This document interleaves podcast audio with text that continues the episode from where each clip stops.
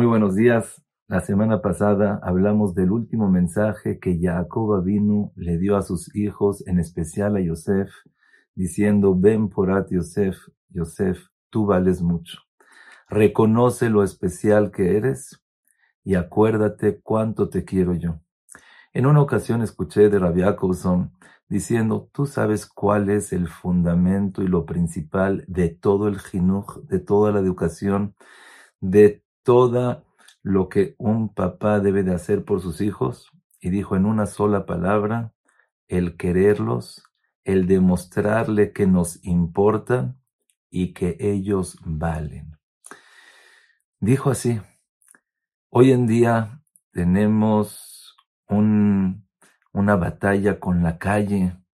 La calle trata de incitar, invitar, enseñar y trata muy bien a la gente los hace sentir bonito, los hace pasar buenos momentos.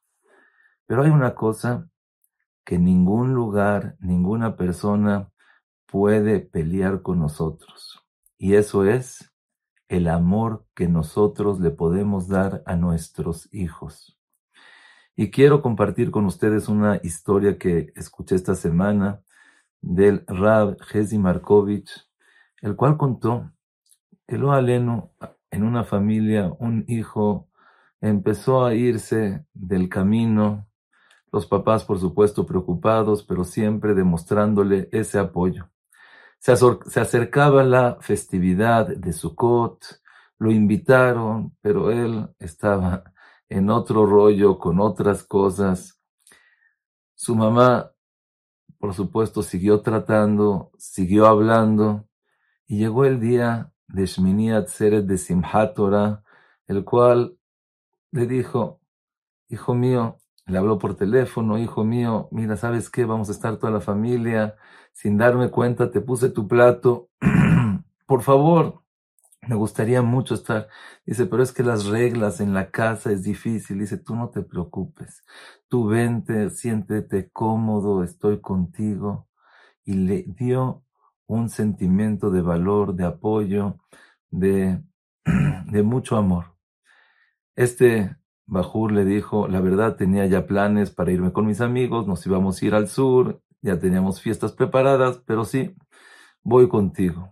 Y Baruch Hashem pasaron una fiesta impresionante, divina, sin las reglas, sin limitarlo, sin presionarlo. Acabando Yom Tov, trata de hablar con sus amigos y se dio cuenta que ya nadie le contestaba, porque esa fue la famosa fiesta del sur, donde gracias a su mamá, al amor que tenía ella con él, se pudo salvar. Muchas veces nosotros nos fijamos en el presente y queremos que haga, que no haga, pero es muy importante que nuestros ojos y nuestra cabeza esté fijada en el futuro, esté fijada en no ganar la batalla, sino concentrarte en la guerra, concentrarte en el futuro, darle ese amor.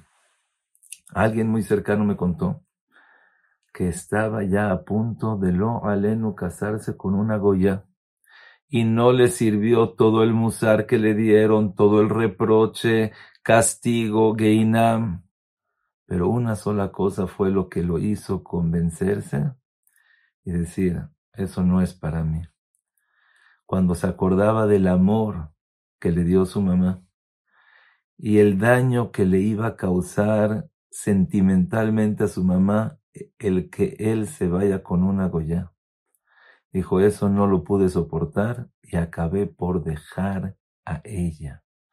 Quiere decir que el arma más potente que nosotros tenemos para poderle brindar a nuestros hijos es el amor, es la confianza.